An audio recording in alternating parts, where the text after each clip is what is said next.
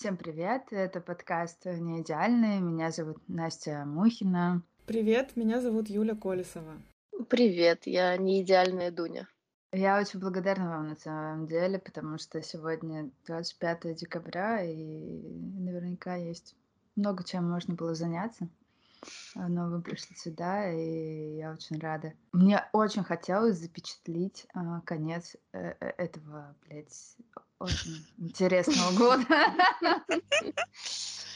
Это прекрасная идея. Я очень обрадовалась, когда ты предложила и ты написала, и я прям такая, да, да. Я не знала, что мне это нужно, но мне это нужно. Я тоже согласна, что это крутая возможность не просто, типа, отказаться от того, что было в году и начинать новый, а заметить его, и замеченным он не будет тебя больше тревожить из прошлого. Вот про заметить это прямо сейчас сто процентов с тобой. Я разбирала бумажки свои недавно, копалась просто в каком-то ящике и нашла там конверт, в котором я писала письмо в конце там какого-то 2015 года, наверное, как free journaling. В тот момент мне казалось, что что-то я, может, не то написала, я не знала, про что писать, я не знала там, а как вообще итоги подводить, а может, что-то забыла. Ну, короче, у меня было очень много сомнений, много ощущения, что что-то делаю неправильно, как-то неправильно эти итоги года подвожу.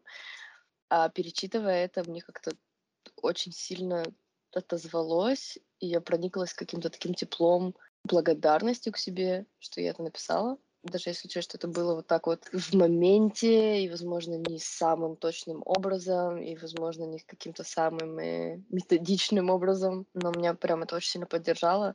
Вот эти вот капсулы времени, я прям в них очень сильно верю, и нахожу в них большую, во-первых, опору, а во-вторых, э, ну, как-то уже свыклась с мыслью, что да, в моменте оно может ощущаться как-то вот прям что-то не, что не очень, а вот как, а где, а что. А потом оказывается, что все было очень, очень то очень вовремя и очень э, в тему. Того, как я помню, я заполняла первые воркбуки этого года, 2020, наверное, первый был. Вообще, типа, ощущение абсолютной неловкости и неуместности э, себя в этом. Ой, что-то писать надо, и какое-то такое, потом это перечитывать, надо, не надо, а вот как я напишу, а, я сохранила, когда переезжала, я взяла странички там, где я писала все свои желания, там больше 50 штук, и страницы со словом года. Мне казалось, это самое важное в прошлом году. Сейчас я смотрю на ту половину воркбука, что я заполнила в начале, в январе 2000 этого года, 2022 я сожалею, что я не все взяла, и да, это тогда казалось каким-то кринжем полнейшим, типа не было ясности и э, достаточно осознанности и понимания, наверное, зачем я все это делаю. А сейчас э, оно настолько явное и понятное и нужное, и я вижу в этом ценность. А хоть можно поинтересоваться, какое у тебя было слово? На 2022? Или это слишком личный вопрос? У меня рядом листочки, поэтому 2020 э, целостность, 2021 э, действовать и обустройство. А 2022 у меня было вера в себя. А у вас? Ты заполняла, Юли? Я я не заполняла, но я как бы э, кусочками так что-то для себя разбирала, потому что в моменте это мне помогало. Но я сейчас не могу вспомнить. То есть, возможно, мне нужно порыться где-то в заметках на телефоне, я что-нибудь там найду, скорее всего. Вот. Но прям так сходу я вспомнить не могу. И плюс еще на меня очень влияло, когда кто-то значимый об объявлял свое, и я прям такая, да-да-да, точно, точно, и у меня так же, да. И это, а потом, а потом сама себе такая, типа, ну нет, нет, надо придумать что-то свое, так думай, думай, думай. И это уже как бы не от сердца идет, и, ну, в общем, не, не то, что, не то, как я хотела, чтобы это было. Вообще у меня э, не было такой практики, прям вот подведение итогов, четкое выставление целей. Цели я вообще никогда не ставила, потому что всегда очень боялась продолбаться, потому что всегда очень жестко себя оценивала с позиции типа вот ты эти цели поставила, и ты их не достигла. То есть, ну, ничто не могло меня переубедить, что если ты ставишь цель, ты э, не должен ее достигнуть. Типа, а зачем тогда ставить? И как бы мне мягко и аккуратно не объясняли, что типа ты просто там смотришь, каково тебе было, что тебе помогло, типа, вот она была, а ты ее не достиг. И вот, ну, все остальное мне казалось самообманом. Типа, я сама себя обманываю, что что-то там рассказываю, как-то там.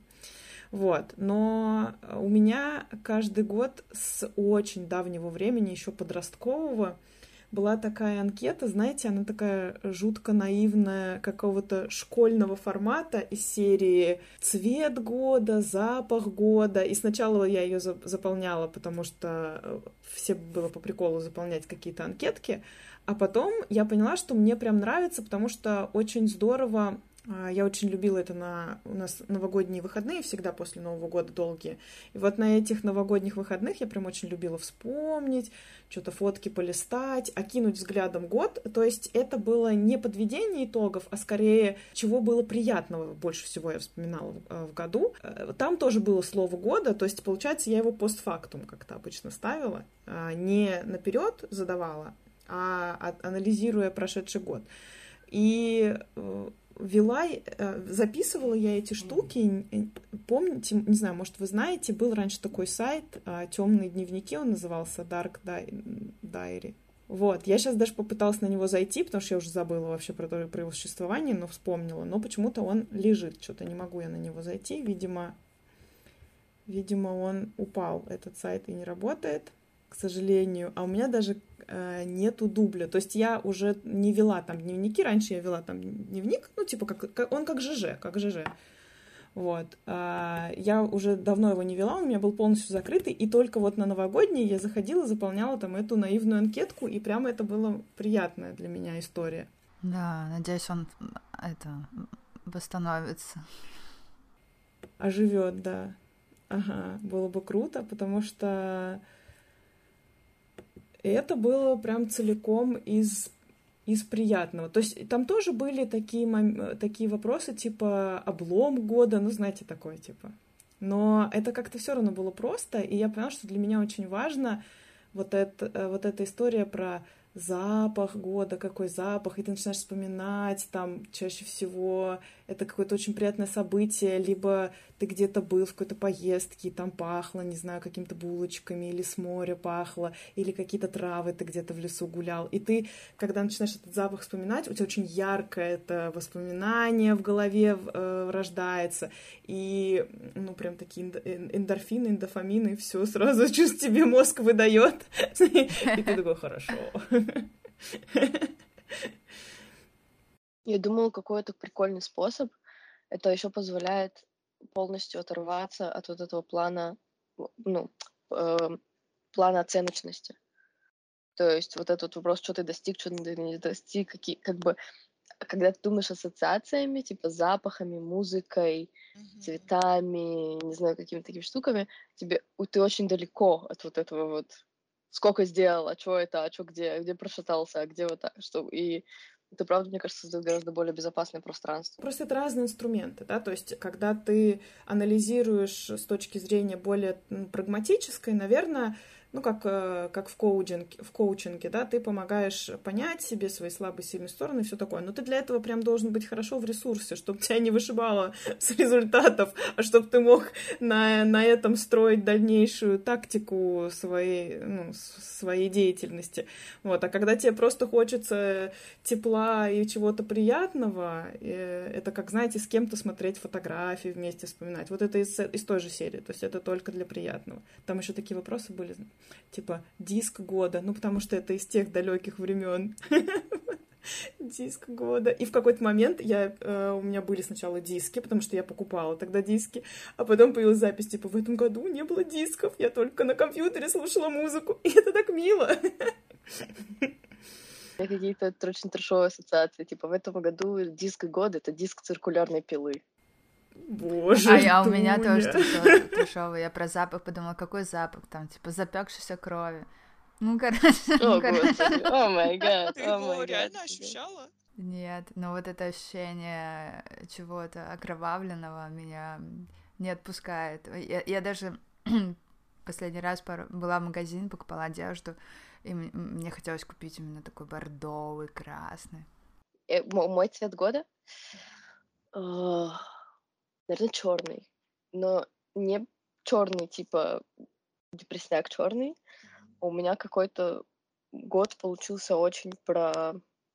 Мне очень сложно объяснить мои, мои как бы эмоциональные связи с этим цветом. Во-первых, я себе нравлюсь в черном. Ну, когда я надеваю черную одежду, у меня много черных платьев, еще что-то. И у меня для... или там у меня есть и, типа жакет, который сделан такого формата, как э, типа а кожаный, рокер, рокерский такой. В общем, какие-то такие вещи. И у меня почему-то это ассоциируется с таким немножко праздничным, немножко с теми днями, где ты смотришь, теми, ты смотришь в зеркало и подмигиваешь себе, типа, эй, детка, привет. Вот. И как-то в этом году было много про, про вот это. И, короче, вот какой-то такой у меня черный. Черный это стиль. Да, это стиль да. цвет. Мне интересно, Настя, хотела тебя спросить по поводу твоего отношения сейчас к слову года. Типа вот как, как тебе сейчас это ощущается, сколько это было то, не то, насколько это правда был про это, ну то есть... Я такая, о да, да, о да, детка, в точку. То, что все еще мне очень важно, и в этом году было невероятно важно верить в себя, когда кажется, что уже, уже не, ну, ничего, ничего хорошего, ничего, ничего, ничего не сможется, ничего не случится, я ничего не смогу. Было невероятно важно верить, именно верить, как никогда. Круто. Слово моего года было любить. И mm-hmm. у меня было э, мне было очень важно, чтобы это было не существительным, чтобы это было глаголом. Типа оно приходило, приходило мне именно в таком формате, что я не хочу любовь, я хочу, я хочу, чтобы мой год был, чтобы я любила, чтобы я любила то, что я делала, чтобы я любила и выражала эту любовь, чтобы, то есть вот именно вот этот вот, не знаю, какой-то момент активного действия. И потом, когда ты говоришь про верить, для меня очень много но очень много инсайтов в этом году лежали именно вот в, этот, вот в этом вот пространстве, где, можно сказать, ну, не хочу говорить, тебе приходится, но ты выбираешь это активное действие. Ты говоришь, вопреки всему, вопреки всему, что происходит, я сейчас выбираю делать, верить, любить, доверять, что-то, что ты делаешь как какое-то активное действие, что для меня было большим открытием и каким-то наверное, моментом, ну, как мне кажется, личностного роста, что признать, что там иногда надо прикладывать усилия, но не такое усилие, что типа сейчас я пойду там у- прикладывать усилия, потому что мне хочется это усилие это приложить, не потому что там из-за какого-то насильственного формате, но я немножко вышла из этой э, картинки, где мне кажется, что все должно быть легко, просто само и вообще как-то складываться, типа э, без моего участия желательно. Ну, мне сейчас как бы немножко не то, что сложновато с этим словом. Со словом но... любить или со словом верить? Со словом любить. Ну, с моим словом года. Мне кажется, что я, наверное, очень-очень много продвинулась, но еще не там, в каком-то внутреннем своем ощущении. Но, с другой стороны, за этот год я, правда, поняла, что это зона роста, в которую вкладывать и вкладывать. Опять же, это что-то, что... Ну, как бы мне с этим спокойно. Не что-то, что мне там... Я же считаю там какую-то собственную неудачу или еще что-то. Просто я понимаю, что вау, вау, как бы я там открыла, эту, открыла этот шкаф, посмотрела туда, такая, нам еще много копаться в нем.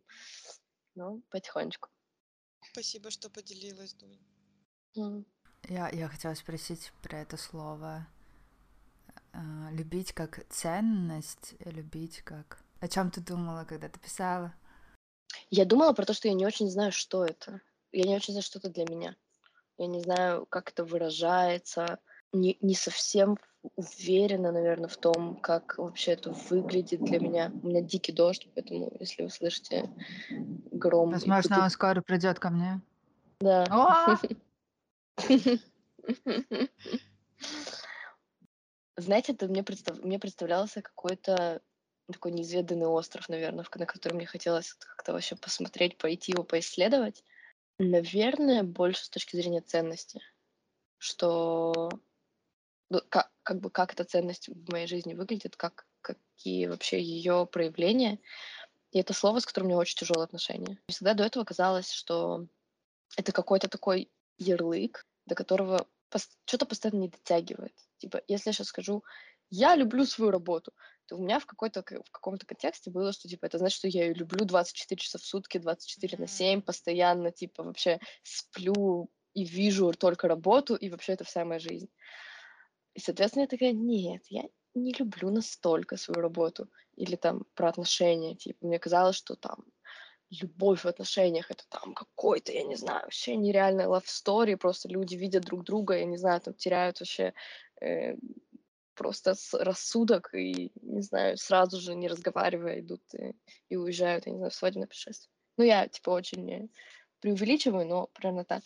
И потом, как, как, как бы, вот этот вопрос, типа, а что это для меня, а как это выражается, а когда я могу сказать, что я люблю, а что я люблю, а, а как я люблю, как людям. То есть, и там столько всего, тех вопросов, которые я немножко боялась себе задавать. Потому что мне постоянно казалось, что это, что это какой-то... Что я не там, что мои отношения не там, что мои мое отношение к моим, ну, вы поняли, дела, хобби, еще что-то, что это не... И вот это вот, типа, какое-то смешение со стыдом, возможно, с каким-то стеснением. И в этот момент это был, знаешь, такой акт, э, ну, наверное, смелости, что типа а, а я вот, вот возьму и скажу, что мое, мое слово года любить, и чё, и посмотрим, что вообще будет. И чё? Типа, ну, bring it in. Вот. Я, кстати, тоже очень сильно себя э, только недавно, наверное, обнаружила в том, что любая мелкая передряга, типа любая легкая ссора, любая трудность, как будто бы, мне казалось, она отменяет любовь. То есть любовь, она только, ну тоже во всех смыслах этого слова, не только про романтическую сейчас говорю, она только безоблачная может быть. Вот, я только недавно стала задумываться о том, что, ну, любовь, она имеет такую большую силу, что какие-то невзгоды, они ее не отменяют и не уменьшают ее и что она сильнее, чем э, потери, что она сильнее, чем любые какие-то препятствия, перипетии. Угу. Да. Если ты не любишь свою работу 24 на 7, это не значит, что ты ее не любишь. То есть как бы как будто бы одно не отменяет другое. У меня до этого было всегда как бы, либо то, либо другое. Но это такое, наверное, черно-белое мышление. И мне очень сложно до сих пор даже из этого выходить. Я себе напоминаю, что нет, это не обесценивает, не, не уничтожает. Типа это, этот ход, даже если этот ход неправильный, он не отменяет все предыдущие твои ходы. Это очень сложно, Юль, мне очень называется. Это, это очень сложно.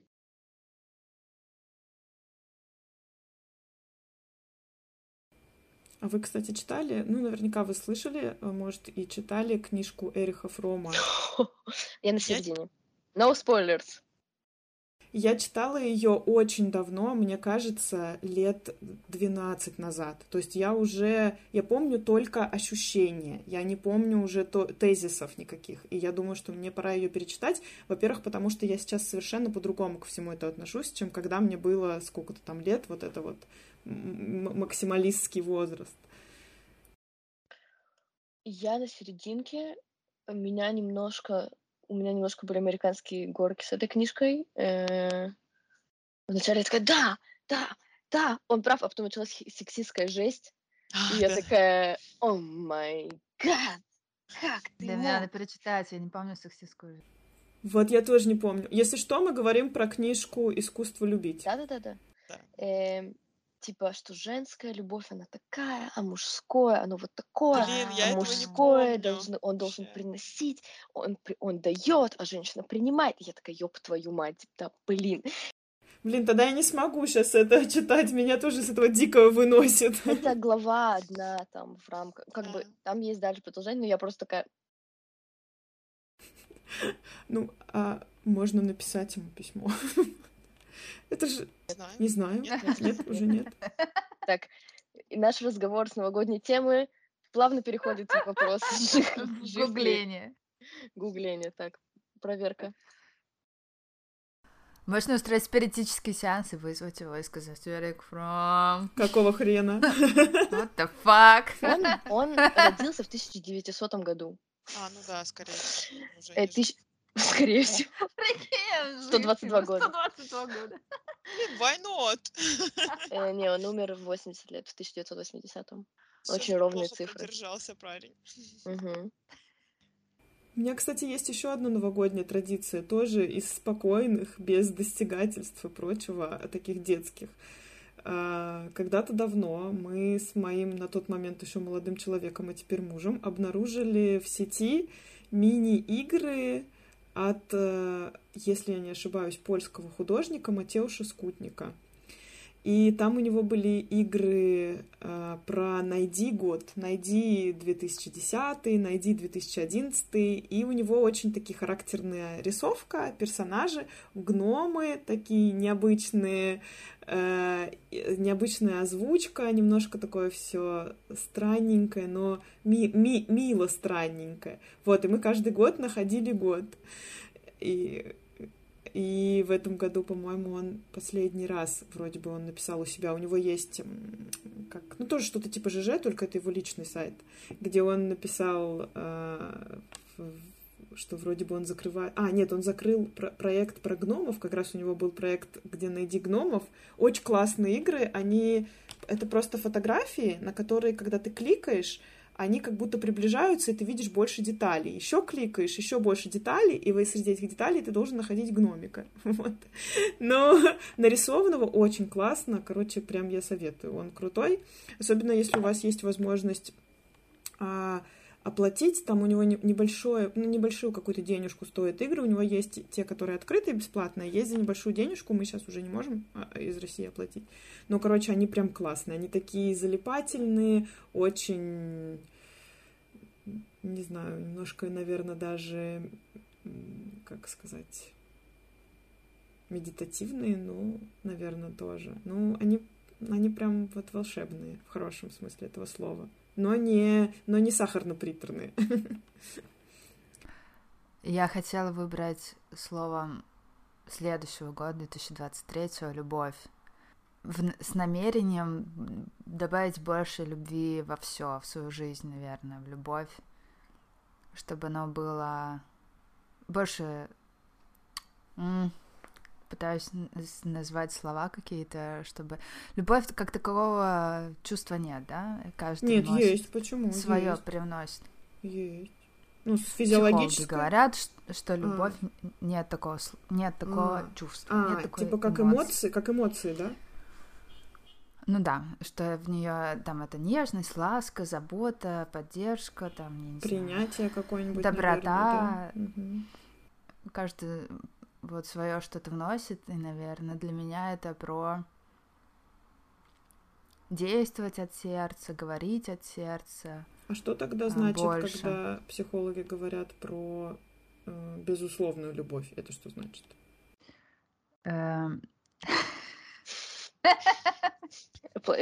Хочешь плохо шутить, Настя, шути. У меня тоже плохие шутки сразу. Я не хотела шутить, я не знаю. Я думаю, что они используют слова, которые нам простым смертным понятны. Типа принятие, они маскируют, маскируют принятие под этим термином. Ну ничего, мы их раскрыли.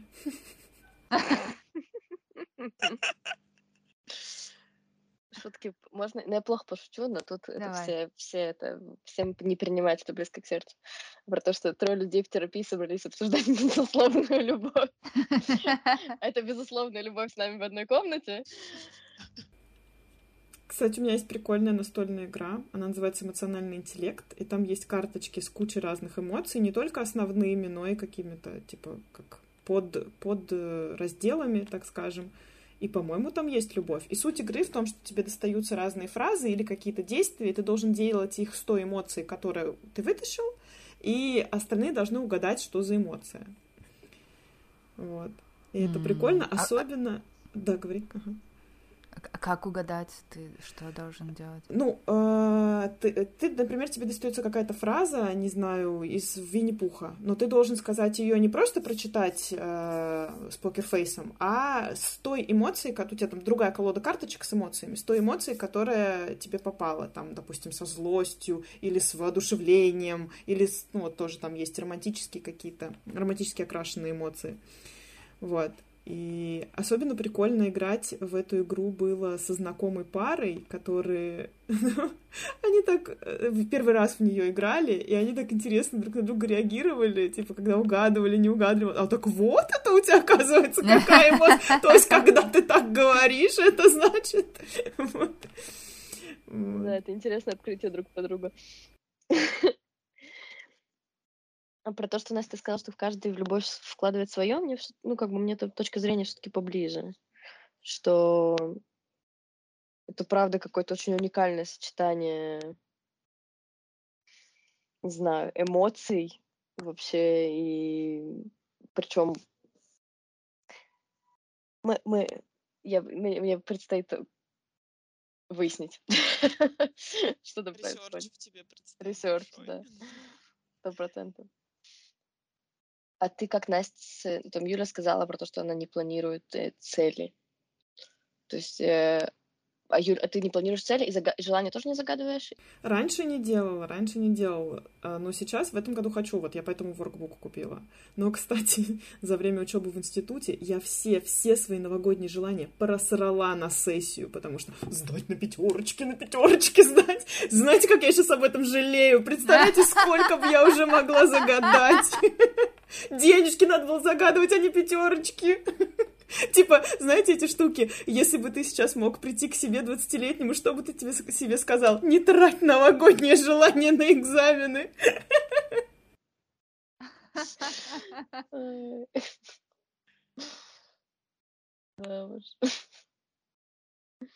А ты, Настя, как с целями, с желаниями на Новый год? Я, наверное, для меня, для, я их называю для себя намерение.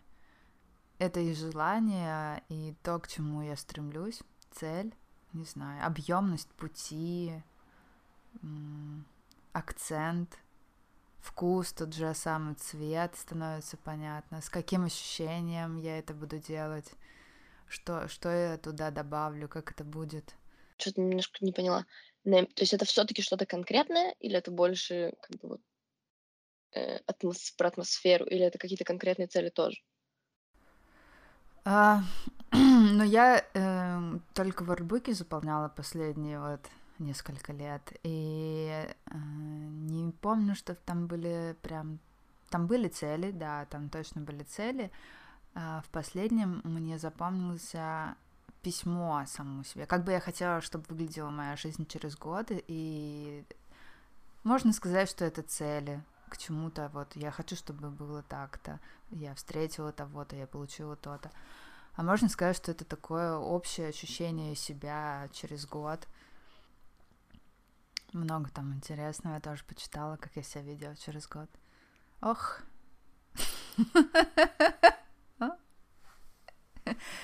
Такая наивная. Да, есть ощущение взросления. В этом году, э, кажется, было абсолютно мне невозможно не повзрослеть. Не было шанса не повзрослеть, не стать в чем-то сидее, не знаю. Слушай, ну это же вопрос еще как взрослеть. Мне кажется, что быть... Окей, есть взрос... в моем понимании взрослеть, а есть черстветь. И для меня, вот когда мне говорили взрослый, когда я была маленькой, ну, типа, ты вырос... Я тоже так себе представляла. Стрёмный чел, которому ничего в этой жизни не интересно. Именно, именно. Типа, ну потом тебя не будет это интересовать. Да. И вот это вот постоянное какое-то ну, какое-то снисхождение, что ли. И как будто бы огонек вот этого жизненного любопытства угасает в человеке. Вот так, вот, по крайней мере, мое окружение, оно вот такое создавало впечатление о взрослении. То есть, когда ты взрослеешь, ты какой-то материалист и вообще ничем не интересующийся, узко специализированный на чем-то одном, в лучшем случае, короче, прям вообще а теперь мы повзрослели, и оказывается, можно быть взрослым и продолжать интересоваться, и продолжать э, создавать что-то. А, еще продолжать ошибаться, потому что взрослые же не ошибались, как я думала раньше.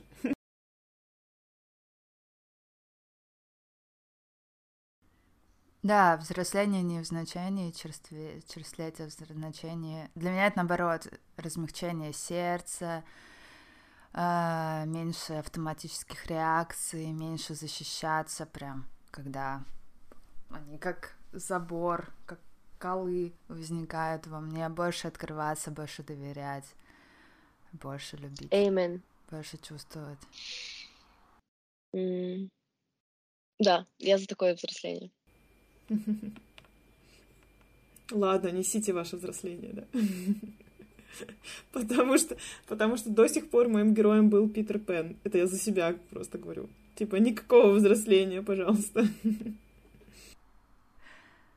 Да, кстати, для меня взросление это про то, что я могу взять и типа, не знаю, сделать что-то дурацкое и получить от этого удовольствие, а еще я могу предложить что-то дурацкое э, группе людей, которые мне приятны, и мы вместе делаем это, и нам всем от этого хорошо.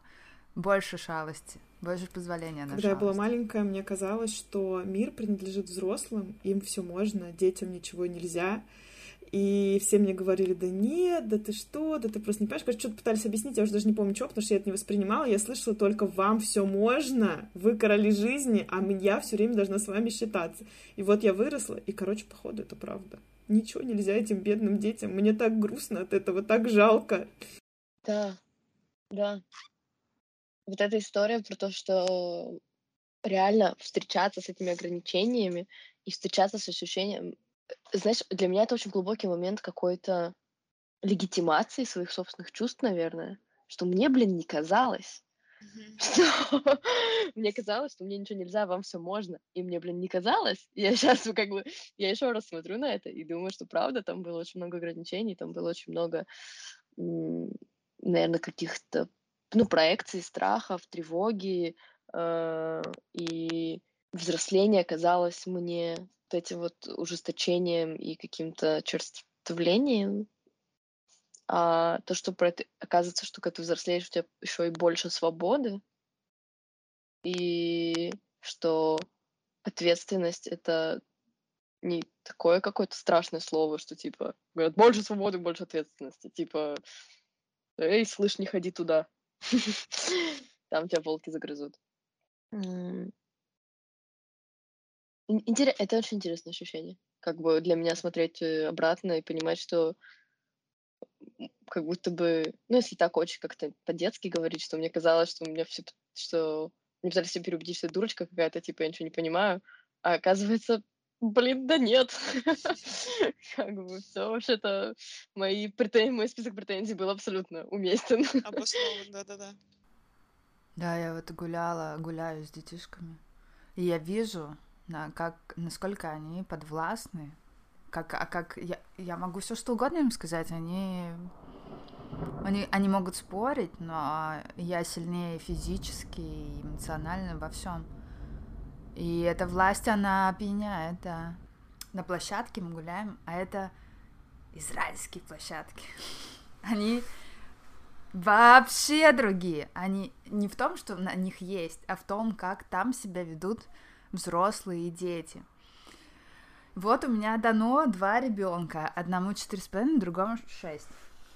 Оба мальчики.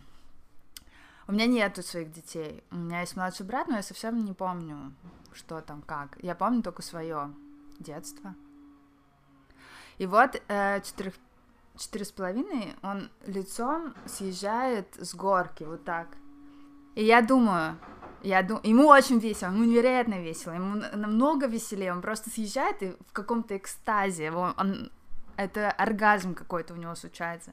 Он невероятный, он счастлив. И я думаю, ну вот он съехал пять раз и ни разу не лишился ничего, но с другой стороны, я понимаю, что это может быть опасно, потому что там есть такие соединения у горки. А с другой стороны, я смотрю и вижу трехлетку, которая ползет э, по покрытие такое специальное, но там грязь всякая, она ползет босиком. И мама такая... М-м". И я думаю, а чё, ну, типа, насколько мне стоит тревожиться? И, я, и есть вариант мне быть родителем, который вот такой, типа, ну, я не родитель, а, типа, присмотрщик, который, типа, тюремщик, а есть вариант э, родителей, которые там был парочку таких, которые бегают в догонялки с детьми, тоже босиком, возможно, или нет, что-то делают вместе с ними и позволяют своему внутреннему ребенку покайфовать, пошалить, расслабиться, не париться. Ну да, там дети куча мала, но как-то у них есть, несмотря на то, что инстинкт самосохранения, да, у них чуть, возможно, ниже, я не знаю, может, Юля меня поправит, как биолог. А, но они, они как-то не ломаются, вот они там вот так вот существуют, но ничего у них не отваливается, им очень весело и как-то... Если Короче... мы сейчас попытались лицом с горки съехать, я думаю... Нет, извините, пожалуйста. И я, и, и, и я бегала, блин, вообще такой кайф совсем другое, совсем другое ощущение внутри. Круто. Мне кажется, это та дилемма, которую решают все родители. Типа, где та грань, когда я забочусь о безопасности этого человека, и когда я просто ему на, на мозги капаю почем зря. Да. Круто, что ты отлавливаешь себя в этом. Прям, мне, ну что, у тебя есть вот этот четкий момент, что сейчас я вот ты перед тем, как сказать, ты понимаешь вот это вот ощущение, ты понимаешь, что сам факт того, что ты сознаешь там выбор, мне кажется, это уже типа каким-то другим уровнем э, осознанности. По поводу инстинктов я недавно услышала очень интересную идею. Я не знала этого, э, что э, какие-то исследования современные говорят о том, что ну, вообще, что такое инстинкт? Инстинкт — это э, комплекс нескольких условных рефлексов, которые связаны друг с другом и направлены на достижение какой-то цели. Там, допустим, инстинкт размножения есть в животном мире. То есть это рефлекс поисковой, там, найти партнера, еще какой-то, еще какой-то, чтобы э, в итоге получилось потомство. А, вот. И э, революционная штука в том, что инстинкты есть только у животных, а у человека нет инстинктов. То есть абсолютно любое действие человека — это его осознанный выбор. Это он выбирает так делать. Это не инстинкт полигамии у мужчины, а это он выбирает спать с несколькими женщинами одновременно, зная, что это нехорошо. И а вот эти слова про инстинкт — это только, ну, как бы такие а, прикрыться, прикрывательство этим. Или история, ну вот доказательство, там одно из доказательств было, что если бы был инстинкт самосохранения, не было бы самоубийц. Ну типа они есть, следовательно, ну как бы что-то не так. Ну там на самом деле было много а, еще примеров приводилось, и как это все устроено, что у нас сложнее кора головного мозга устроена, и типа нету у нас никакого инстинктивного поведения. У нас есть врожденные рефлексы, типа там коленкой, да, вы двигать, если вам врач молоточком э, стучит, или когда мы маленькие, там, ползательный рефлекс, там, по пяточке ребенка трогают, он начинает ползти. Вот. И э, рефлексы у нас есть, но инстинктов нет. То есть, когда у нас уже созревает кора, правда, э, штука в том, что дозревает она только в 25 лет, вот, то мы, мы только все сами выбираем. Это, да, мы можем не отдавать, ну, как это, не осознавать это, но это только наше упущение, что мы как бы осознанно глаза, грубо говоря, закрываем, делая что-то, но не потому, что мы не можем иначе. То есть в животном мире инстинкт — это когда животное не может иначе. Вот вообще никак не может, а человек может. Человек всегда может иначе, он может выбрать. И для меня это было прям супер крутая мысль. Я так, ну, это очень круто. Прям для меня показалось, что только no, я выбираю, только ты мозга. выбираешь. То есть можно сказать, что все можно, я могу, в принципе, все осознать. Ну, если буду направлять туда внимание, силы. Угу. Да, да, да. Я именно так это расценила. И для меня это, наверное, может быть одно из самых крутейших открытий в этом году. Потому что я очень много думала про э, гуманизм, про вот, выбор жестокости или, наоборот, выбор э, милосердия. И с этой точки зрения мне прям очень много открылось интересных идей. Я читала, я знала про эту теорию, я читала про нее в контексте материнского инстинкта. Да-да-да, тоже не было бы тогда отказников, если бы был материнский Да. инстинкт. Да, их огромное количество, как мы все знаем, к сожалению. И что это тоже... Ну, я читала об этом именно с точки зрения феминист... феминизма, что это такой конструкт, что, типа, когда у, у женщины социальный конструкт, что, типа, ты должна знать, что делать. Типа, ты автоматически должна быть хорошей матерью, потому что у тебя должен быть там какой-то инстинкт, который что-то в тебе там должен двигать. Эм, Для меня это было очень э, освобождающе, наверное, в том контексте, в, пр- в- в принципе, эта теория, в контексте, что это значит, что я могу научиться и могу преодолеть свои трудности. Да, да, вот, Что вот я если- так же думала. Мгм. Что если сейчас мне что-то дается тяжело, это не значит, что я не подхожу или у меня там я, я не создана для этого. Это значит, что я могу даль- Найти, дальше, найти да. себе силы и выбрать делать это и сделать рано или поздно. Да, и иметь контроль над собственными паттернами и вот это, совершать этот выбор в... Да, то есть это не какие-то мистические там природные предрасположенности, а это только мой выбор. И я все это могу сделать. А по поводу, кстати, еще мне нравится идея по поводу нравится читать про это, э, когда вот женщина э, рожает, что там у нее происходит. На самом деле, как бы выброс гор- гормонов у нее, конечно, происходит, потому что эти гормоны, окситоцин, они обладают э, обезболивающим действием. То есть это же очень больно и очень травматично для организма женщины роды. Вот, и как вы поспрашиваете, если рожавших женщин, почти все говорят, типа, я говорю, «Э, ну, типа, это же было больно, почему ты решила второго рожать? Она говорит, ты знаешь, я реально не помню. Вот мне очень многие так женщины говорили. И, ну, это, видимо, так и действует, потому что иначе бы реально одна вот единственная женщина в мире бы родила, и всем сказала, так, девочки, не надо, я вам не рекомендую эту историю вообще. Вот. То есть, и, ну и кроме того, если не обезболивать изнутри организм, да, то это, ну, сильная боль, это сильная стресс-реакция. Она очень сильно изнашивает наши органы и вообще хороша только на коротких дистанциях, так скажем, а в долгую очень, очень и скверно влияет на нас.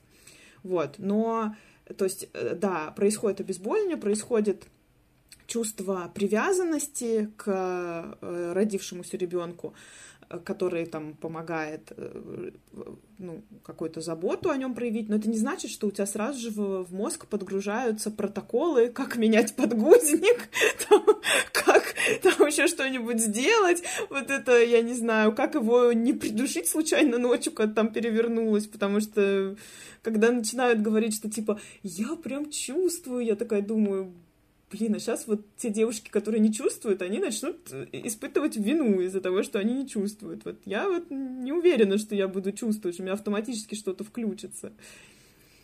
Да. Такая родила, это сразу...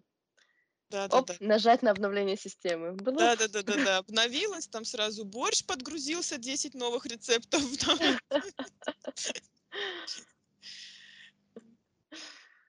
Да. Настя, ты выглядишь, что тебя подг... мы тебя подгру... Ну, ты подгрузилась, типа, тебя загрузило это. Мне интересно вас слушать. Я задумалась, а, а типа, как я думала, как я считала про это.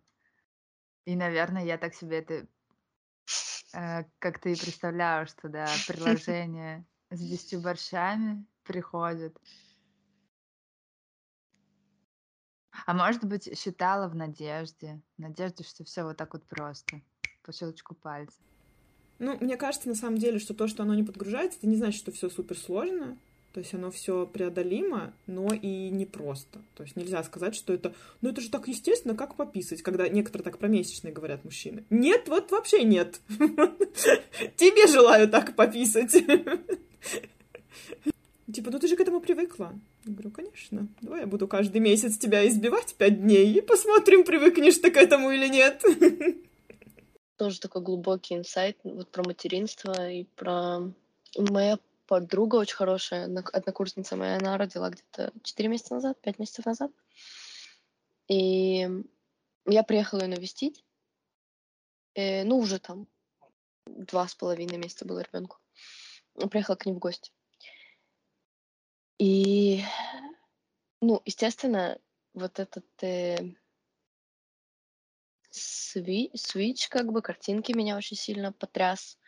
Она э, абсолютно, она как бы одна из э, людей, от которой прям вау, кто меня очень сильно вдохновляют. И она такая, как бы я знаю ее как типа великую амазонку вообще, как бы, и э, как бы ее целеустремленность и насколько она вообще умеет преодолевать трудности и насколько в, в академическом плане у нее очень высокие достижения. Она сейчас делает э, мастер э, по аэродинамике. Ну, типа, просто как бы вообще, то есть у меня, я с этим человеком знакома вообще в абсолютно другом э, формате. Увидев ее э, там сюсюкающуюся, э, поющую какие-то дурацкие песни без конца ребенку, ну, разговаривающую вот этим вот голосом, меня это, ну, как-то, меня это шокировало. Теперь, опять же, не потому, что что-то из этого плохо, что-то хорошо, а потому что э, пум, это как будто какой-то другой человек. И из-за того, что мы раз, как бы начали заниматься разными вещами на учебе, я давно ее уже не видела. То есть в период беременности я видела буквально там два раза. И то есть для меня это был прям пуф-пуф, типа вообще два разных человека. Было, наверное, немножко страшно, потому что она, как бы я видела ее с ребенком, я видела, как она вообще там в быту, и в принципе мы с ней начали разговаривать про этот период, и я видела, что это дается ей легко. Теперь, вот еще раз, не дается ей легко, что типа все супер радужно, что-то классно, как бы она с диким недосыпом, ей очень тяжело физи- физически, и она там, то есть, опять же, без радужных этих историй, но что она говорит, вау, как бы я меня так это наполняет, мне так вообще как бы круто, я так счастлива, и все прям вау-вау-вау. Я пока еще на той стадии э, как бы недоосознанности, когда я слышу, что родившие девушки начинают так говорить, мне кажется, они мне врут. Они просто меня хотят в эту свою секту рожавших затащить, потому что я не верю, что это может наполнять. Она такая... Да, и, ну, как бы я ее очень хорошо знаю. Я понимаю, Да, что... да, да, я понимаю мозгом, но внутри так ты меня не проведешь. И, и меня внутренне это очень сильно напугало, потому что мне показало, мне было вот это ощущение, что типа, вау, а я как бы, я сижу, ну, и нужно было собираться, и я говорю, давай я посижу с ребенком, похожу с ним там, еще что-то. И я понимаю, что у меня, ну, как бы у меня нет вот этой опции, типа, сюсюкаться. У меня нет вот этой опции, там, петь им какие-то дурацкие песни. У меня фантазия заканчивается за три с половиной минуты, типа. И я такая думаю, блин, мне, как бы, у, у меня какой-то внутренний был ступор и такое вот это непонимание, что с вот этим кульком делать вообще. Как бы он классный, очень милый, очень это там супер улыбается мне. Вообще не знала, что дети в три с половиной месяца могут улыбаться выраженно. Мне всегда казалось, что родители типа, ой, смотри, он улыбнулся. Но как бы что тоже какая-то фантазия. Но реально улыбаются. И я как-то стала с этим ощущением вот этой вот непереваренного какого-то дискомфорта, наверное, сомнения, смогу ли я, а еще что, ну как бы вот такого какого-то чего-то, я не, могу, я не могу даже дописать, но вот какого-то такого mm, disturbing feelings, да, смятение. И, а я читала сейчас, эм, во-первых, я читаю сейчас Петерновскую, э, а во-вторых, на терапии это поднялось немножко с другой стороны, И я там обнаружила, насколько для меня вот эта история про контакт с ребенком с внутренним ребенком в том числе, она, ну, как бы вообще отсутствует. Я головой раньше понимала, я читала много психологических книжек, я понимала, что у нас должен быть контакт нашим внутренним ребенком. Или там у меня где-то внутри есть мой там внутренний, я маленькая я. Ну, короче, головой я это понимала. Но вот это вот звена коммуникации по-детски у меня вообще отсутствовало, потому что я на секунду вожатая с большим стажем. То есть у меня есть опыт общения с детьми. Просто он уже, ну, такой взрослый.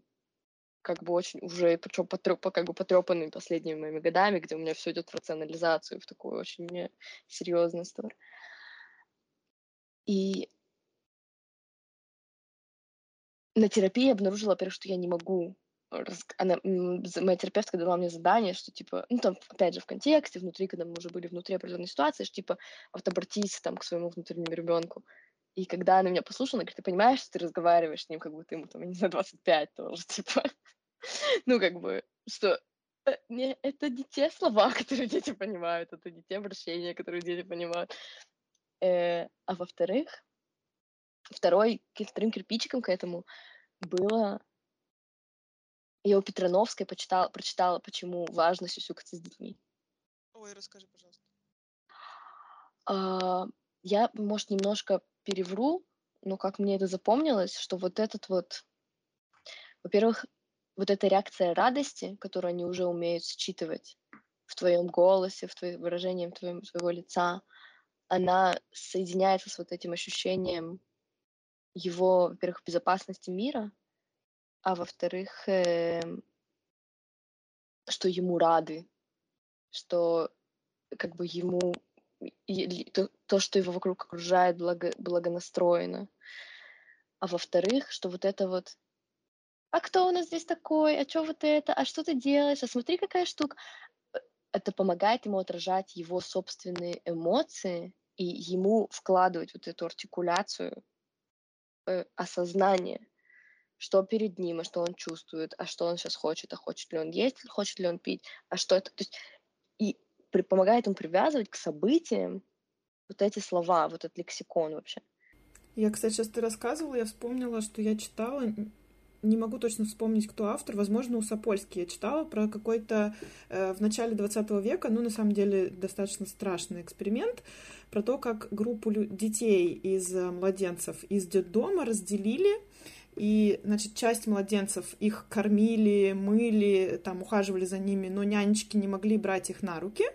И другую часть все то же самое, только еще их брали на руки и какое-то время в течение дня и, ну, проводили, держали их на руках, тоже качали, как-то с ними разговаривали. Ну и та группа, которая, которых, с которыми не было контакта, они, к сожалению, все очень быстро скончались. Хотя у них был уход, у них была еда, то есть не было ничего э, вот в этих вещах не было ничего разного между группами. Единственная разница была только контакт. И вот, э, типа, это было доказательство тому, что человек, ну, наверное, как и все приматы, мне кажется, у обезьян такая же будет история точно, э, нуждается именно в контакте.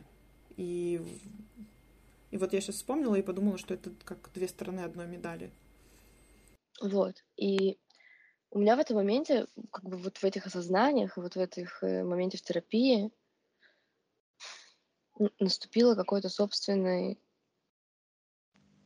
собственное осознание того, что, блин, ну, видимо, признание того, что у меня, видимо, не так, ну, что да, что вот так вот легко сюсюкаться, и вот так вот легко, я не знаю, там, в это включаться, ну, видимо, нет, ну, так легко мне не будет, но если мне нужно будет научиться сюсюк... Во-первых, если мне нужно будет рациональное объяснение, я его найду что как бы мы живем в мире, где достаточное количество информации, и что, воз... окей, значит, я тот человек, которому нужно рациональное объяснение для того, чтобы начать сюсюкаться.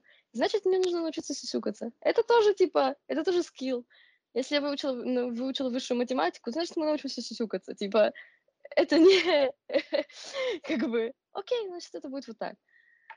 И вот этот момент про подгружение в системе, и про вот эти вот все штуки, что, блин, ну, ну, если нет, если это не произойдет, значит, это будет другой набор навыков, который там я, не знаю, ты, мы выучим, потому что мы захотим их выучить. Или не выучим, если мы не найдем, не, не увидим в этом какой-то ценности или там кому как. И живот лично не умеет готовить борщ. Наверное, это еда для холодных стран.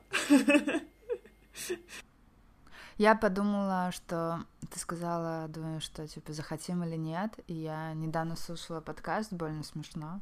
Короче, там была такая фраза о том, что идея, то как будто бы единственный способ не навредить это детям своим или чужим, это очень все-таки стараться учиться получать эти навыки а, выстраивания близких отношений. Сюсюкаться и вот это все, потому что это очень важно в глобальном смысле. А, не только с своим ребенком, а вообще в таком в общечеловеческом. И как будто бы нет варианта а, не делать этого. Ну, то есть он есть, но тогда э, это будет повторение все тех же страданий, что было у меня в детстве, у моей мамы в детстве и так далее и тому подобное, что все-таки вот этот единственный путь, который сейчас известен, тот, который предлагают нам психологи, выстраивание хороших отношений с собой и, а, ну и, соответственно, с близкими, и, в том числе с своим ребенком. Окей. Okay. Для меня очень важно в этой теме не навешивать личного, лишнего долженствования. И я понимаю, что этот набор навыков, ты сама понимаешь, это не какой-то золотой пакет, типа, где прописано, что ты должна делать и насколько. Который в роддоме выдают причем. Когда пришла на входе, пожалуйста. Мне кажется, все родители что-то что умеют, что-то не умеют. Что-то умеют делать лучше, что-то умеют делать хуже. И а, наверное, это про то, что если ты со своим внутренним, я со своим внутренним ребенком научусь взаимодействовать, то мне будет проще со своим настоящим ребенком. Ну и вообще с... Э, немножко раскрыть. Вы можете немножко раскрыть, что значит со своим внутренним ребенком взаимодействовать? Уговаривать, когда что-то не хочется, когда капризничаю, когда бунтую внутри, детск когда детская часть занимает это главенствующее кресло, и э, почему-то, ну не почему-то, а по каким-то определенным причинам, потому что взрослый либо его не было до какого-то момента, либо он э, повторял паттерны моих родителей, которые в основном избегали той или иной ответственности, и а, почему-то моя... И поэтому моя детская часть занимается взрослыми делами, которые, по идее, не в ее компетентности. А, и вот эти взаимоотношения, а детская часть, как бы, это про спонтанность, игривость, креативность. И а, Иногда приходится уговаривать себя в чем-то, утешать, уговаривать, утешать. Тысячу раз повторять что-то одно и то же. Э, и так далее, и тому подобное. Сочувствовать там, где э, хочется орать и просто лезть на стену, проявлять сочувствие и сострадание, когда, господи, ну что, блин, что за пиздец натворила. Мне хочется в эту тему добавить. Э, у меня только сейчас в терапии э, стал вырисовываться этот контакт как что-то ощущаемое, что ли. То есть до этого мне казалось, мне, мне было понятно, и мне было как бы это присутствовало в каком-то понятийном поле. Да-да-да, вот у меня сейчас так. То есть это только на уровне мозгов, но не глубже. И мне казалось в какой-то момент, что вот этого понятийного поля, ну все, ну достаточно, ну я там вот там 25 книжек прочитал по психологии, ну все, вот есть внутренний ребенок, спасибо, я поняла. Внутренний ребенок, у меня с ним все, ну спасибо, да, да. А... Я, я не, у меня не было, знаешь, цели. Я не пришла в терапию и сказала, помогите мне наладить контакт с моим внутренним ребенком. Я пришла вообще про другое. Но это стало, ну, как бы, потихоньку, потихоньку, потихоньку вырисовываться. И вот эти вот самые тяжелые упражнения, на которых меня начинает просто шарашить на сессии, где надо с собой разговаривать, где ты обращаешься к себе там в каком-то, в какой-то ситуации, в каком-то возрасте, еще что-то, и меня начало выносить. Я, вы... я, я сижу вот так на себе теперь в терапии уже три, три плюс года как бы, и вы сами, вы меня знаете достаточно, что у меня нету, как бы, у меня нет особой проблемы делиться чем-то лишним или куда-то идти в такие глубокие темы или еще что-то. Я не особо стеснительный человек. Но я сижу вот так, я смотрю на свою терапевтку, и у меня просто... Я в ауте. Я рот открыть не могу. Я, я, я не могу открыть рот, у меня просто так вот льются слезы. И вот этот вот внутренний шок от того, что там происходит такого, что меня выключает настолько чего там такого, что меня просто вот вы, выносит. И, а почему мне тяжело говорить? А почему там столько эмоций? И вот в эти моменты оттуда потихоньку, потихоньку, потихоньку начал вот выстраиваться вообще этот контакт. И, и я сейчас, насколько, как бы, я не могу сказать, что мы прям сильно как-то продвинулись, но эта тема просто стала всплывать чаще, и как бы я с ней с разных сторон к ней подхожу. Но для меня сейчас это реально в такие моменты ощущается, что, блин, это прозвучит супер, э, как бы аут, но мне, мне в этот момент кажется, что у меня две. Типа я чувствую вот это разделение, как реально, как будто я два разных человека, и вот эта возможность уместить себя две вот это тоже, наверное, про мой такой, э, про итоги, если говорить про итоги года, что вообще это стало возможным, что я в состоянии заметить и вот это, и вот это. И сейчас пока на какие-то супер-супер короткие расстояния, на какие-то супер-супер короткие диалоги или взаимодействия. Ну, что-то типа, там, это окно времени открывается, там каждый раз там типа чуть-чуть, по чуть-чуть, по чуть-чуть, у меня получается его как-то увеличивать, но это супер медленно. Для меня это ощущение абсолютно какое-то сюрреалистичное. Мне очень нравится, помните, у Виталины была такая ассоциация про дом, как про, про личность, как, как мы, как дом. Я, блин, этаж еще один обнаружила. Я не знала, что он там есть. Типа, я такая, what the fuck? Тут все еще время был один этаж, типа, что кого, что происходит? Это из тех вещей, которые понимаешь, что вау, там все работает, как бы хрена. То есть я там еще не была толком на этом этаже. Для меня вообще сам прорыв, что он есть. Мы его нашли. И даже я там полтора раза заглянула туда одним глазком. Ну, типа, понятно, что дальше еще разбираться, но это вообще, для меня это вообще какой-то новый уровень. Мне хочется тебя поддержать в этом. Кажется, это такое очень важное что-то и одновременно, может быть, тяжелое и непростое изменение, открытие. И сказать, что это такая дорога. Я, я не вижу там, конечно, ну, то есть, что там есть какое-то место, я туда приду, и такая, я все знаю.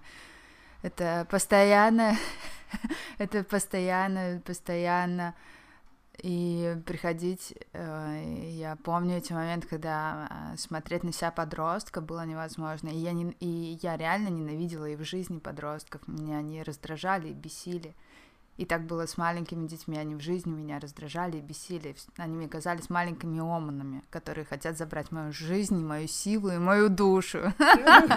И они все манипуляторы и щадиады, серьезно. Ну, и так я относилась и внутри себя к себе, и поэтому а, а там так много боли и а, страданий, ужаса и желания, чтобы любили, а любить, а это вообще что такое, как это? А это про что? А это надо заслужить. Ну и всякая жесть всякая, да. И вот это то, то, то, то, то. И сейчас я могу читать книжку такая э, «Не рычите на собаку», чтобы понять, как мне взаимодействовать со своим ребенком, когда он ничего не хочет. Он говорит «нет, нет, нет, на все, нет, нет, что мне делать? Положительное подкрепление какое-то искать. Что-то, потому что у меня нет этих инструментов, я не знаю их. Да, вот ты когда я спросила, и ты рассказывала, как общаться с внутренним ребенком, я как раз думала про то, когда в очередной раз мой внутренний ребенок в 2 часа ночи будет листать мемы, а взрослому утром на работу надо. Вот сейчас мне Настя как-нибудь какой-нибудь предложит инструмент, и я его использую.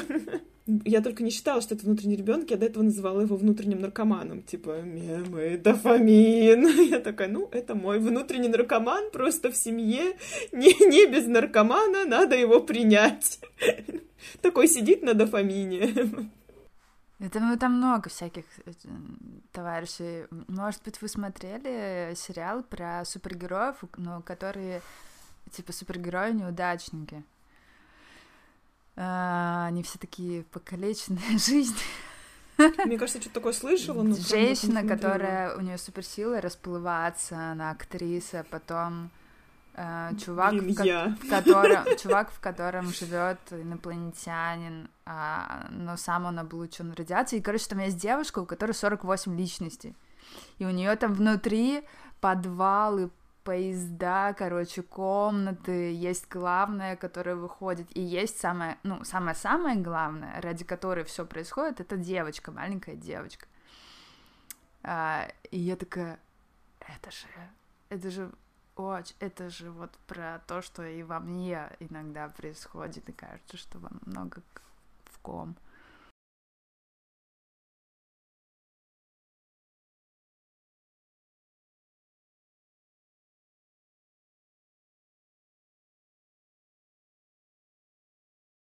А вы себе какие-то подарки приготовили на Новый год? У меня сложно с подарками. Именно себе или вообще? Именно себе. Я пытаюсь, постоянно пытаюсь себе купить не то, что я хочу, а то, что мне нужно. Я- я. Вообще. И и я очень стараюсь на этот Новый год как бы захотеть и загадать. То есть меня многие близкие э, спрашивают, типа, что ты хочешь на Новый год? Э, я там, ну, и, и я такая думаю, так, мгм, мгм». я составлю весь лист. Мгм, мгм. Такая сижу, думаю, думаю, успеваю подумать про какую-то одну штуку, которая, ты знаешь, такая приятная, прикольная. Еще что-то. Вторая позиция, это типа штора для ванны. Какого хрена? Нет, я, это, это не то, это не тот список. Короче, тяжко. Очень тяжко. А так всегда было или это только сейчас? У, у меня были несколько периодов. В один из них я себе покупала кучу всего без разбора, но он, знаешь, был такой подпорченный то ли каким-то стыдом после этого. Но ты Ну. не называла это подарками. Ты просто покупала, но не называла, что это подарки. Я, я, я, пыта, я пыталась туда, знаешь, как-то вот, Ага, вот туда. ага. Ну вот как бы вот начало было вроде до того настроения, дальше это как бы Ага. куда-то скатывалось. Но потом я себя винила за то, что я потратила деньги, потом я себя винила, что мне вообще это не надо, и этого и так всего много, и у меня правда всего много. Все вот это после этого, оно портит это ощущение прям подарка. Я, я вот пока, ну, пока сло- сложно мне. Я ищу, ищу вот этот вот sweet spot. У меня просто тоже с этим какие-то странные отношения, потому что, типа, в смысле подарок? Я захотела, я купила. Почему это называется подарок? Короче, я не всегда могу это понять, но либо я могу постфактум что-нибудь себе купить, потом подумать, это дорогая какая-то покупка была. Ну, скажу, что это был подарок. Так же все говорят, все же сейчас говорят, я сделала себе подарок. Ну, отлично, я также скажу. Да. А у тебя, Настя, как? Я купила себе пару штанишек. О, Я тебе тоже ощущалась недавно- подарком? Да, я была такая радостная. Вообще-то это нелегко штаны подобрать, чтобы они сидели нормально. Я вот считаю, что это большая работа. Я сейчас думаю об этом, про как бы вот как отличить то, что подарок, а что покупка для себя. Я подумала, что у этого есть, у подарка есть вот этот вот при, не, не привкус, а какое-то настроение того, что тебе это не надо. То есть это для того, чтобы сделать тебе радостнее, это для того, чтобы сделать тебе там, может, в каком-то моменте там удобнее или лучше, чем есть, но тебе это не надо. Мы были... Это вообще было какое-то уникальное событие. Мы пошли шопиться я, мама и моя сестра. Этого не было, Вау. я думаю, лет 18, я не знаю. Я тоже себе сразу вспомнила это времена из э, Черкизовского рынка и моего детства, не знаю, с каких-то семи лет, вот что-то такое. Вот тогда это было последний раз, тоже с мамой и сестрой. То есть вот так чтобы прям пошли по магазинам, такого, вот я такого не помню в своем осознанном возрасте. Но было прям очень круто. Вообще, было очень-очень круто. И мы были в Страдивариус, по-моему. Ну, и мы, и нас- то есть это уже было такое настроение, что на самом деле нам уже ничего не надо. Мы пришли уже за тем, что хотели. И я увидела шикарное платье. Шикарное платье.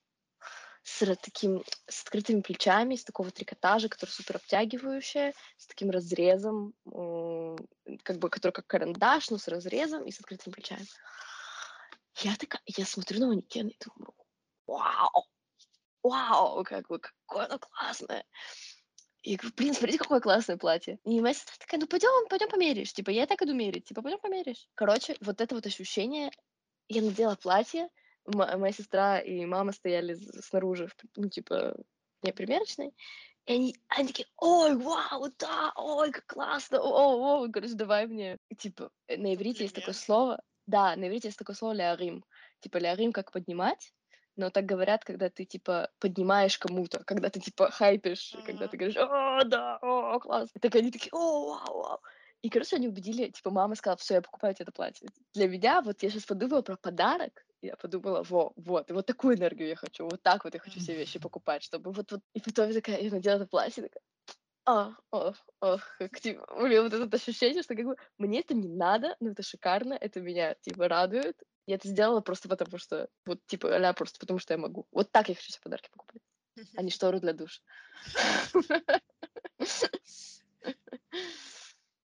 Прикольно, очень клевая история. А, Я подумала, что мои родители более консюмеристы, любители пошобиться. Поэтому в сознательном возрасте мы часто ходили по магазам с мамой. Я ходила по магазам с мамой, но мы не ходили втроем. Вот этого Мгм. составляющего, что мы прям втроем. То есть я ходила либо по магазам с сестрой, либо по магазам с мамой. И в последнее время, как бы, был какой-то период, где я воспринимала с- пох- походы с мамой по магазинам как, типа, чисто стресс. Мне было супер тяжело. А сейчас, вот спустя какое-то время, как бы, оно оп, Да. и как-то наладилось. Ну, то есть мы, типа, все, все живы остались, все нормально, все хорошо, никто никого не убил, мы там... То есть, как бы, денежные потери — это нищее, это нормально. Это вкладывание в бондинг, типа. Так я теперь думаю, что я, чё я хочу вот так на Новый год, чтобы вот, вот так. Мне кажется, моя сложность вот с подарками себе в том, что, а, ну, когда говорят, что это подарок, как будто бы немножко я вижу это так, как будто это обесценивает, что ли, тот труд, который ты вложил в то, чтобы это приобрести. То есть, типа, ты трудился, ты достиг, и вот это приобретаешь. А когда ты говоришь, что это просто подарок, как будто бы... Ну вот, да, вот мне так воспринимается, как будто это само по себе, и не, не было, нет приветствия тому труду, который ты потратил, чтобы это, ну, который ты приложил, чтобы это получить, то, что ты получил. Наверное, поэтому у меня какой-то внутренний дискомфорт, что ли, от слова подарок себе, и мне кажется, что это что-то такое, что-то типа какое-то странное. Ну, то есть я не считаю, что это вот истинно так, но, мне, но я сейчас это нащупала в себе, что я так это ощущаю, видимо, поэтому чувствую дискомфорт. То есть, типа, когда что-то дарит, ну, это вот просто так ты получаешь это. Есть такая медитация, а, метод, там разные вариации есть, и одна из вариантов в основном там пожелания себе, близким, незнакомым. А а есть еще пожелание, чтобы что-то возникло. Возникло. Пусть возникнет любовь, ощущение любви. Пусть возникнет ощущение сострадания. Пусть возникнет. Можно ли с таким вот э, намерением пойти и покупать что-то, зная, что это подарок, и я хочу почувствовать вот именно вот это ощущение праздника, удовольствия, радости. создать вот это э, самому себе. Ну, типа, очень хочу какую-то невероятную с кроликами штору для душа. И думаю, о, господи, я могу выбрать любую. Мне кажется, Чтобы это звучит как было. отличный рецепт, чтобы это создать. Не, правда. Я скучаю по вот этому ощущению мечтания, наверное. Когда ты что-то очень сильно хочешь, да? Я тоже все реже стала это в себе чувствовать. И когда я вдруг замечаю, что я что-нибудь хочу, даже если это какая-нибудь ерундень, я думаю, опа, нельзя упустить ни в коем случае, я что-то сильно хочу. Моя терапевтка это сформулировала прям, мне прям супер отозвалось, что типа я разрешаю себе хотеть только то, что исполнимо. Про, что, про то, что, что я знаю, что типа это сто процентов исполнится. Что-то, что достижимо, что-то, что безопасно. И чаще всего у меня это ложится в сфере э, ну, каких-то таких э, ну, материальных вещей. Э, что-то, что как бы предсказуемо и мне понятно, как это получить. А как только чуть-чуть оно начинает приближаться к каким-то... То есть, например, ты сказала, Настя, про штору с кроликами. Я подумала, что... У меня это моментально прос- проскользнула мне эта мысль, что я бы не хотела штору с кроликами, потому что я считаю, что не найду штору с кроликами. Я бы хотела какую-нибудь прикольную штору, чтобы, типа, сейфово закрыть этот вариант, что, типа, я как что-нибудь вот такое, оно точно сбудется, а я сделаю вид, что мне, в Я принципе, так и так и хотела. Да-да-да, у меня тоже такая есть штука.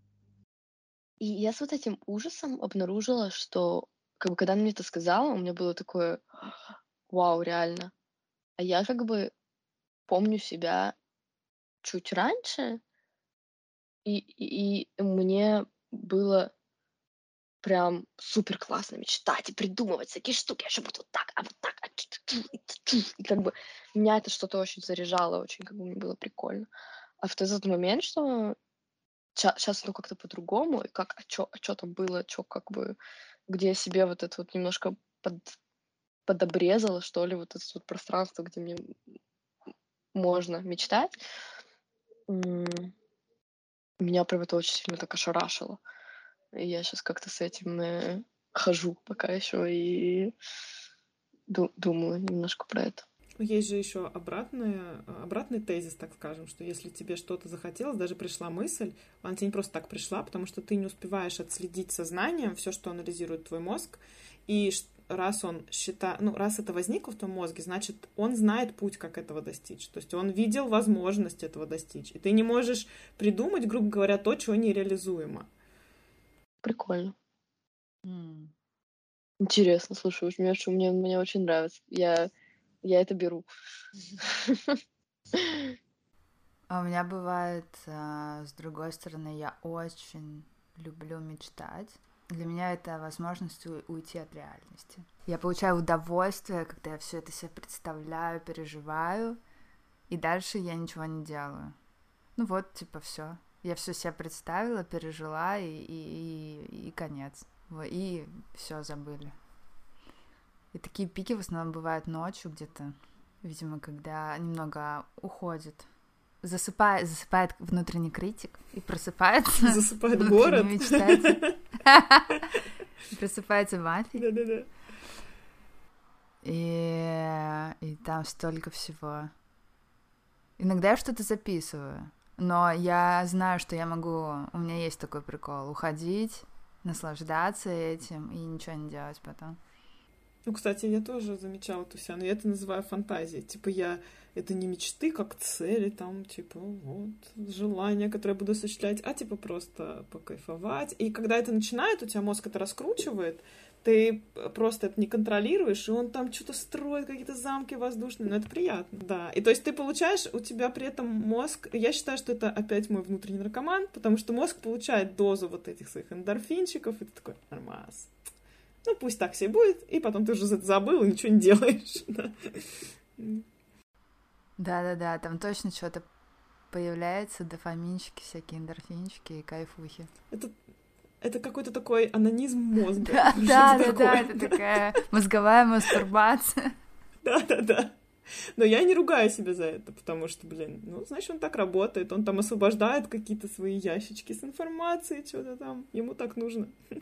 Я, я хочу, э, э, чтобы это мне не вредило, потому что я вижу, как я могу про просто в это заигрываться, и реально как нарик просто уколоться, и типа, мне насколько-то хватит, и этим жить, и не реализовывать реально, что я хочу и не делать, не прикладывать усилий. Ну, я, кстати, не думала о том, что я подрезаю себе возможность это реализовать. Я только сейчас об этом задумалась. Я думала о том, что я примеряю варианты. Типа, подойдет мне этот вариант или нет. Типа, еще за это себя ругать. Я и так достаточно за что себя ругаю. Но ты права, да, на самом деле, что если нужно идти что-то дальше, а то это как если прийти в магазин, все перемерить, найти, что тебе подходит, и обратно на вешалку повесить. Да, есть какой-то внутренний облом, ощущение какого-то. Э, и, и поэтому я это отмечаю. Не, не, не как ругать себя, а как типа, а, ну, как-то а, поддерживать, типа, а, а давай это попробуем реализовать, если ты так много об этом мечтаешь, там, почему давай попробуем это сделать, если столько мыслей об этом. Мерка тебя... мне, мне тоже да. нравится. У тебя взрослый успевает прибежать, пока там это на, Нарик под кайфом, и сказать, давай, обрати на это внимание. Я не задумывалась об этом ранее, но я чувствовала потом такой, знаешь, послевкусие, как похмелье. А, у тебя отходос, значит, есть, видишь, да, у меня нету у пока, видимо, я... У меня пока отходоса нету. Блин, слушаю вас и думаю, как э, удивительно, что этот навык, ну, не знаю, та часть мозга, которая фантазирует, вот строит вот эти штуки, насколько вообще это волшебно. Немножечко завидую. И, ну, как бы, в контексте, что мне, у меня, мне сейчас сложно вот так вот, типа, впустить фантазию, представить, что вот так вот, вот, куда оно там уйдет. Ну, тебе хотелось бы. Да, наверное, да. Эм. Я верю, ну, как бы я верю в то, что еще... Короче, я верю в то, что мечтать и ничего не делать, это тоже нормально. Ну, типа такой тренинг креативности. Я тоже так думаю, да.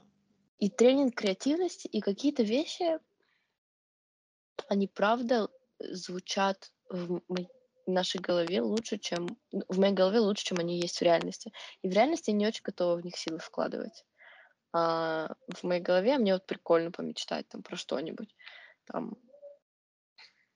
А у меня одно время было много мечтаний там в формате, например, там одно из моих хобби перевести в формат там полноценной карьеры, например.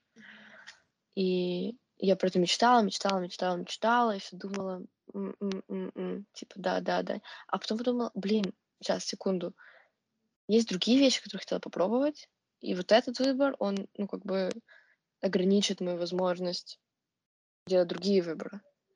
И мне как бы прикольно помечтать, но я не на самом деле этого хочу.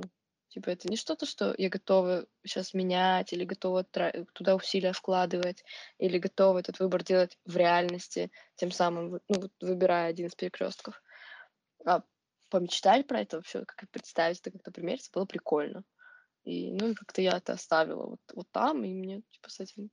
Вот с того момента, где я поняла, что, а, как бы, ну, вообще тоже окей что, что, ну, в реальности, да, как бы какие-то ограничения, что ли, встретить, я понимала, что не была готова. Ну, типа, у меня есть, например, несколько вещей, которые хочу попробовать. Я там понимаю, что я успеваю, не знаю, там, три. А это четвертое. Ну, типа, ну вот, ну, ну не влезть там туда, ну вот так. А что-то другое выбирать не готова. Про фантазии еще есть такая, что я ловлюсь на такой штуке, и про фантазии, про желание, что у меня есть э, внутренний такой паттерн, который очень легко включается, что я себя этой фантазией, этим желанием начинаю погонять сразу. Mm-hmm. Что типа, ну все, ну захотела, надо идти делать теперь. Ну вот захотела, ну вот все.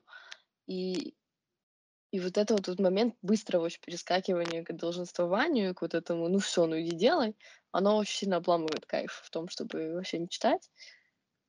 И в том числе вот какие-то вещи, хотя ты когда сказала, Юль, что ты ловишь себя на чем то и говоришь, а, вот, вот это оно, у меня внутри как-то так вот, у меня такая,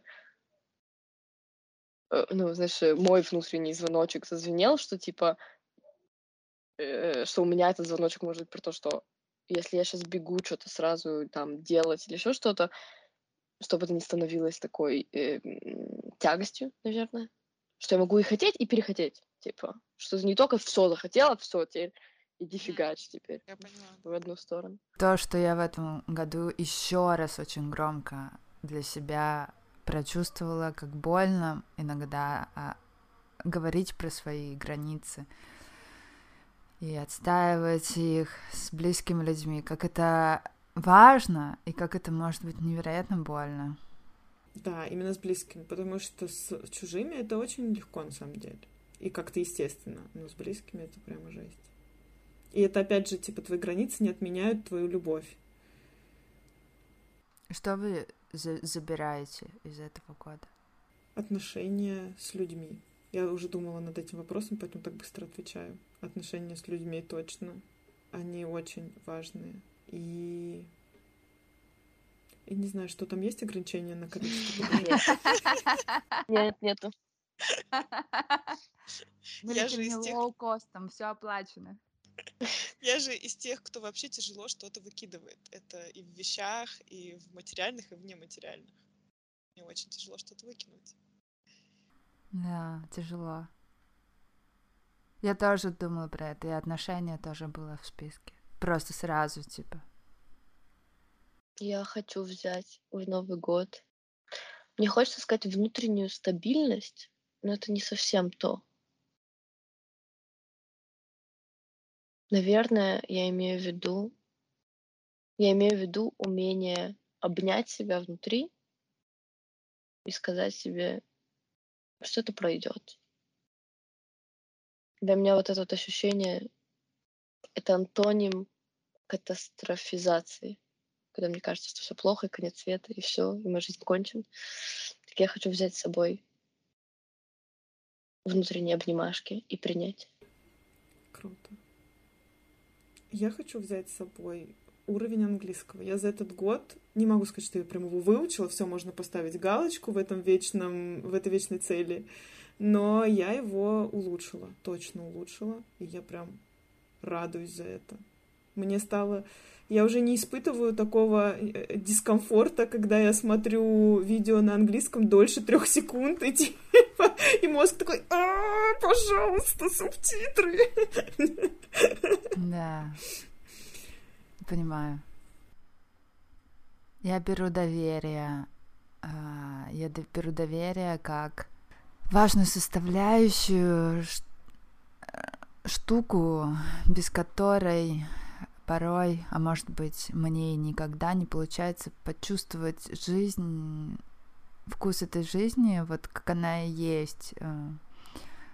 Доверие добавляет мне вкус к жизни, а, яркости краскам, а, возможности чувствовать, возможности сопереживать, сочувствовать себе и окружающим. А это все расширяет, расширяет мою жизнь, делает ее какой-то невероятной. Расскажи, как? Как довериться или как она это делает? Как, Как она оно это это? делает? Как это делает? И вот если бы были карты, у меня мои, карты Насти, и мы бы играли в жизнь, то карта доверия бьет обесценивание, бьет, она сильнее, чем критик, а, она сильнее, чем... а, Она бьет карты, когда я себя могу обижать или предавать, или не выбирать, или когда я выбираю э, убегать от контакта или наоборот слишком погружаться в слияние и забывать про себя. Такая сильная карта, это Джокер. А доверие к, к себе, к как что? Доверие что что? Доверие своим чувствам, доверие, что вот то, что со мной происходит, это реальность, это все по-настоящему. Э, и мои потребности, они настоящие. И я не могу их игнорировать.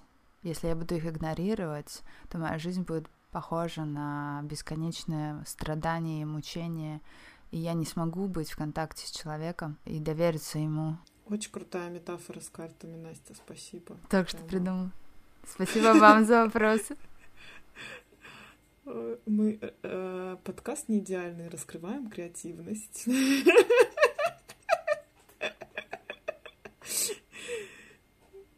Я тоже думаю, я тоже думаю, что доверие это очень важно, и я заметила это, когда я занимаюсь с детьми.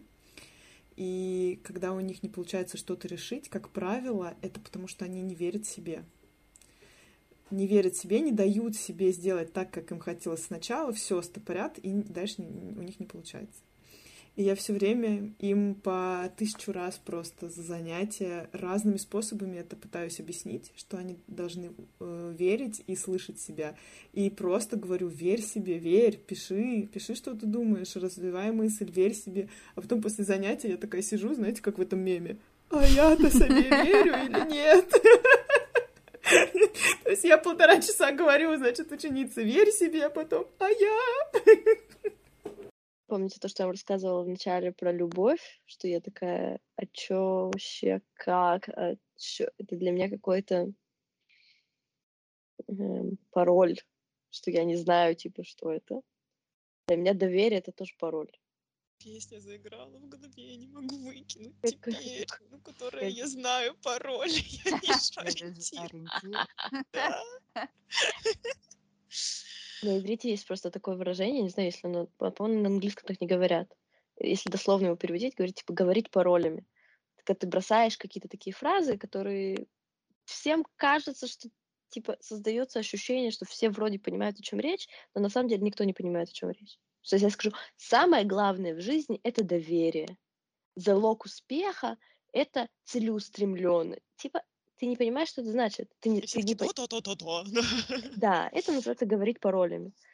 И типа, и, и, и вот, вот это для меня, типа, я в какой-то момент недавно еще раз столкнулась с этой мыслью, что доверие это для меня еще, короче, какая-то мистическая тварь, и мне нужно выяснить, где они проживают или что там. Ну, Поэтому мне было очень-очень, как бы, мне интересно, Настя, то, что ты рассказала. Я пока вообще пытаюсь понять для себя, как, что, что это за, что это за существо, типа, как что-то значит, а доверять чем. Это еще очень трепетное и, ну, для меня необычное чувство, когда ты ловишь, как тебе кто-то доверяет. Очень очень пробирающее. Я прочувствовала это на контактной импровизации, э, когда там есть упражнения разные, э, передача веса. И очень можно просто визуализировать и все телом понять, а, как я не доверяю и боюсь отдать вес, или наоборот — а, не доверяю себе и не проговариваю, когда мне слишком много отдали. А, это невозможно проигнорировать как чувство. Я не могу это проигнорировать как чувство или эмоции или мысли в своей голове. Это просто... То есть приходит и такое, и я такая, ох, вот это да, а я так со всеми. я так делаю, со... ну, я так делаю в отношениях, я так делаю в жизни, когда я не решаюсь, сомневаюсь, это замалчиваю. Мне так тепло от, э, Юли, твоих рассказов про уроки с твоими учениками всегда. Я думаю, господи, почему у меня не было Юли в школе?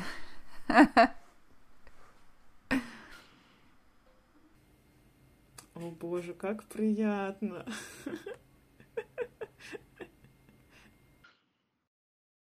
Мне очень тоже мне было очень удивительно то, что ты сказала про то, что, что ребята, у которых не получается задание, это потому что они типа себе не доверяют. Я подумала, насколько это э, часто даже я встречаю это, ну, в своей учебе, что я начинаю что-то делать, и потом думаю, а, сомневаюсь. Я подумала, что, блин, никто не, как бы никогда не думала об этом как о части какого-то академического вообще подхода, как бы, что это часть зало... ну, как ты сказала, успеха в том, чтобы. Там получали задания или получалось вообще э, на новый уровень какой-то выходить. Думаю, блин, как это круто и как это как-то по-новому для меня на это так смотреть. Но я только теоретик, как вы поняли. на себе не очень получается пока. На себе всегда все тяжелее. Даже иногда, если что-то все-таки у меня получается применить на себя, то я делаю это через самообман. Типа, представь, что ты — это там твой племянник. Вот как бы ты с ним поступила? Вот, вот, вот, вот так, вот так. И чуть-чуть получается. Я, кстати, еще думала про взрослость, про взросление. И знаете, что когда я поняла, что я повзрослела, когда я стала выдерживать и не испытывать стыда от кринжовых поздравлений от родственников. То есть, ну, вы знаете все их, именно которые от чистого сердца, не те, которые по бумажке там что-то выучили, а вот когда от чистого сердца, особенно если еще немножечко это был праздник с алкоголем, и когда они начинают говорить, и ты вот в, в подростковом возрасте такой, господи, я сейчас сгорю на этом месте от стыда, а сейчас ты такой, спасибо от души, я забираю себе все это здоровье, которое ты мне нажелал. Супер вообще, да. Да, и, кстати, вообще, вот это вот выдерживать, это вот что для меня синоним взрослости, это выдерживать, выдерживать себя, выдерживать других, вот это точно. Я поняла, что для меня выдерживать это... Я хотела еще добавить, что это не то же самое, что терпеть, только вот... Да, да, сто процентов. Я как-то очень много практиковалась в этом году. Я понимала головой, что выдерживать это часть э, такого инструментария тоже. Я обнаружила, что вот это вот выдерживать для меня это ключик к тому, чтобы вообще иметь контакт. Да, что да. стыд у меня всегда вызыв... я всегда то, что всегда, я часто шла у этого на поводу и обрывала контакт или закрывалась, не впускала то, что человек мне хочет сказать, сама уходила, Э, будь то, ну, даже с поздравлениями, или будь то вот там какие-то восстановления контактов спустя, спустя долгое время. Мне казалось, что как-то не... Я, не, я не выдерживала, мне было сложно выдерживать эту неловкость, выдерживать вот эту вот неуклюжесть свою, чужую. И для меня было большим открытием, что это вообще как бы, а вот без этого никак, потому что даже с людьми, с которыми самое гладкое, самое вообще там классное взаимопонимание, все равно будут моменты, где будет неловко, будет странно, будет стеснительно, будет там неудобно как-то, или вот оно вот начинается вот тот момент, который меня начинает как-то да, коробить. Ты хочешь убежать в этот момент. Да. Ну, а может вы... быть, не в прямом смысле слова. Ну да, в переносном. Внутренний порыв. Да, а именно вот это вот выдерживать, оставаться в контакте, и что это для меня прям сильно расширило диапазон глубины наших отношений, что типа там, где у меня получается выдерживать, там, где получается, у меня получается испытывать больше принятия, у меня получается испытывать больше м- доверия в отношениях, что вот мы прошли через такое, где там нас обоих шарашило, типа, а, а как бы мы прошли, и дальше все продолжается. Дальше снова наступает момент, где, наоборот, все гладко, классно, синхронизировано и весело там. И тогда у меня возникает ощущение, что, типа, фига, как бы вот и так можно. Я подумала, а что бы я оставила, помимо войны и мою иллюзию о том, что она была верой, сильной такой, прям уверенностью, я все могу сама и одна, и мне никто не нужен. Абсолютное отсутствие ценности связи. Абсолютное просто вообще непонимание, зачем они нужны. как будто бы нужны, вот очень бы хотелось, но а зачем?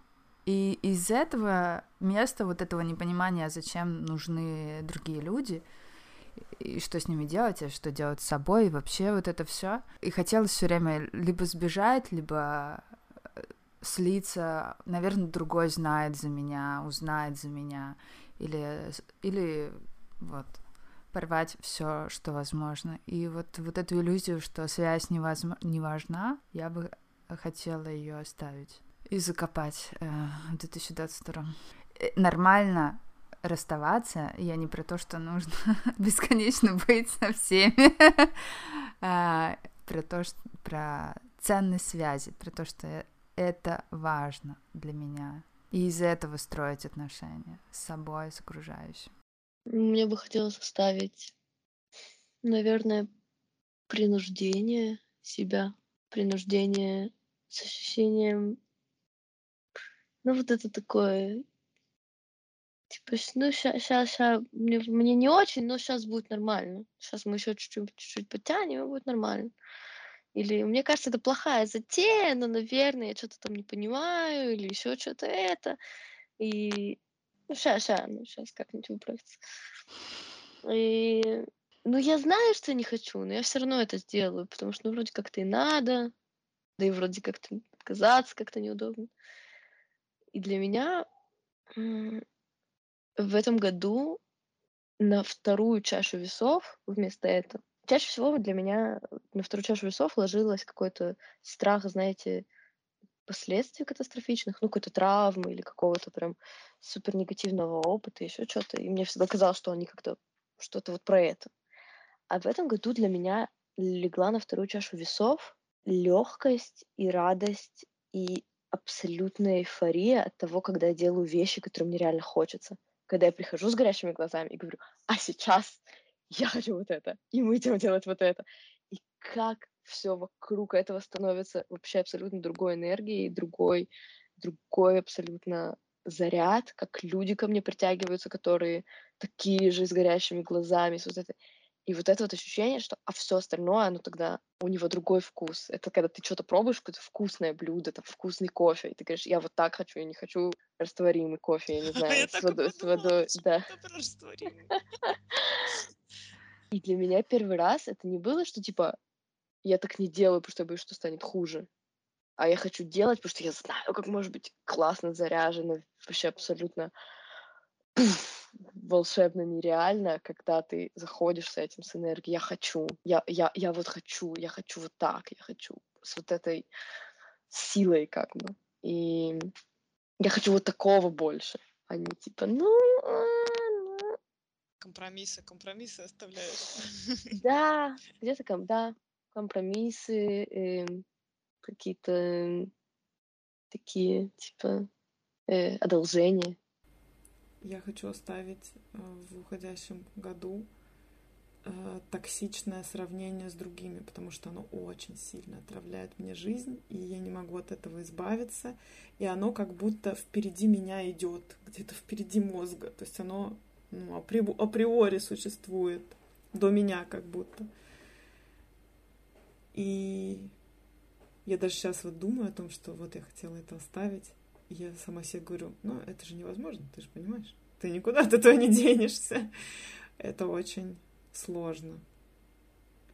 И сожаление тоже хочется оставить, такие разрушающие, когда ты думаешь о том, как вот ты сделал это, сделал неправильно, а надо было вот так. И еще прикрываешь это сам для себя тем, что я анализирую, чтобы больше не допустить ошибок. А на самом деле возвращаешься вновь и вновь в эту травму, сам себя ранишь и продолжаешь, и продолжаешь. Но я не понимаю, как это оставить. То есть это, это не перчатка, которую можно положить на скамейку в парке. Но мне очень хочется оставить. Мне кажется, хороший способ найти этому, как Настя сказала, с картами то, что, то, что это бьет. И взять и, и сфокусироваться на том, что на какие карты ты как бы... Я хочу иметь... Да, я понимаю, у меня будут херовые расклады колод в любом случае. Я возьму больше карт, которые это бьет. Я возьму больше, типа, козырей.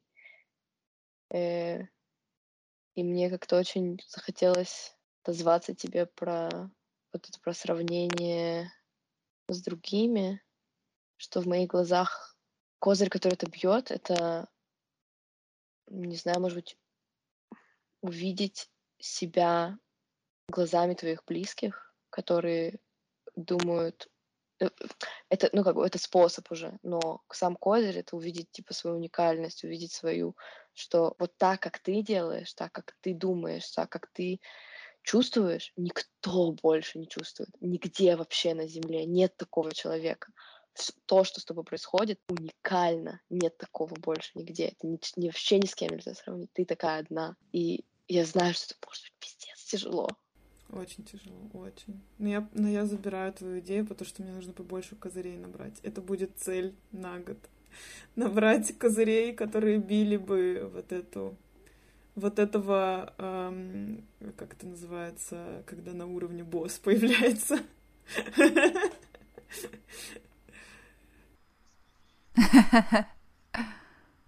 Все, что сейчас мы говорили, для меня это уже значит, что мы уже идем туда, где оставим то, что хотим.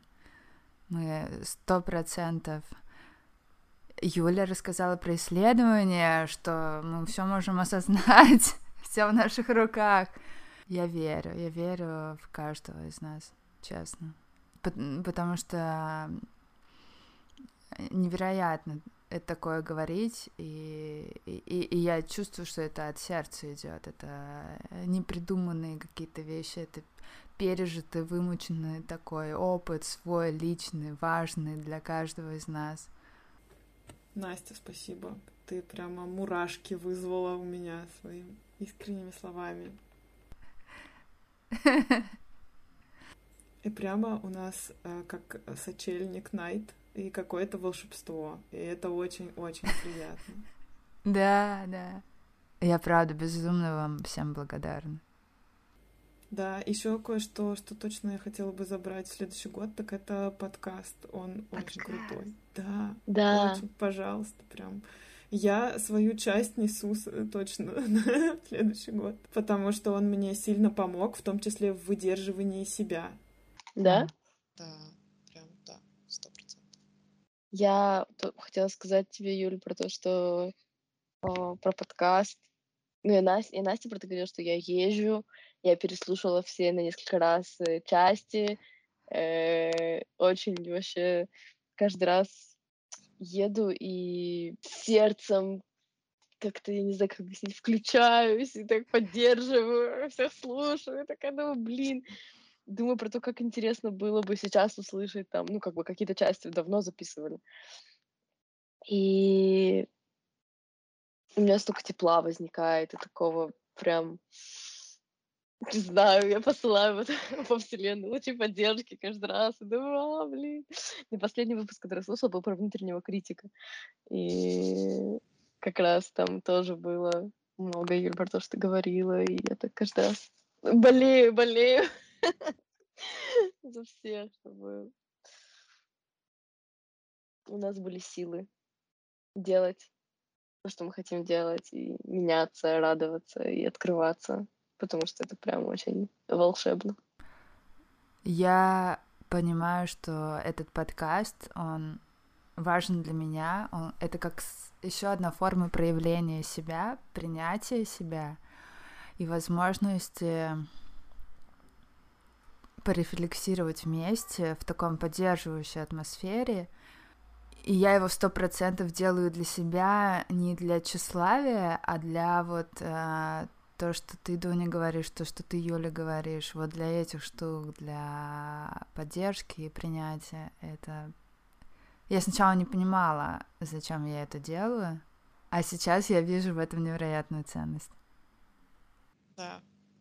Ты просто супер. Представляешь, mm-hmm. какую крутую штуку ты сделала? Угу, да. Мы все. Это нет, видишь, вот тут возьми, возьми, возьми Да, не себе это. отказывайся, не отказывайся. Беру. Я просто думаю, я думаю вот про вот эту уникальность, про которую говорила до этого, что это Настя, это Насте в голову пришла вот эта идея. И ты, Настя, пришла и сказала нам, а давайте. А потом еще раз сказала, «А давайте. Да, переступила через сложность предложения чего-то нового, не зная, как отреагирует. Это же это, ну, большой эмоциональный груз, который ты взяла на себя и несла. И вообще ты монтируешь, сидишь. Это же огромный труд. Вообще не, не, не могу даже представить, это прям большая работа. Ты сделала для себя что-то, что ты говоришь, я не знала, зачем я для себя это делаю. Я шла на каком-то внутреннем ощущении. Ты шла, потому что... То есть ты не знала, что там, но что-то тебе там маячило, не знаю, звенело, тянуло. И я думаю, мы тоже не... Как бы мы пошли с тобой, мы тоже не знали, что там будет. И ты как бы нам еще эту идею успешно продала. Да, ты сделала для нас еще при этом. Очень много в этом человечности, что только человек может так сделать. Это так круто, как быть человеком и чувствовать, что ты можешь создать. Мне приятно. Я ликую и радуюсь Если у кого-то что-то осталось и хочется вот оставить это в памяти, есть возможность такая сделать это сейчас. Я хочу послать частичку тепла, э, не знаю, поддержки тем, кто будет это слушать или не будет. И меня очень, я очень чувствую сейчас себя наполненной и с открытым сердцем. И я так вам благодарна, что мы это поговорили, и мне так хочется, чтобы... Мне очень хочется включить всех тех, кто будет это слушать, чтобы они тоже почувствовали эту наполненность и радость, и общность, и близость. Вот. Для меня наши созвоны — это я чувствую близость и принятие очень много. Мне хочется этим чувством поделиться. Супер кайф. Заканчиваем. Да. Я считаю, это отличное, mm. отличный эпилог или заключение.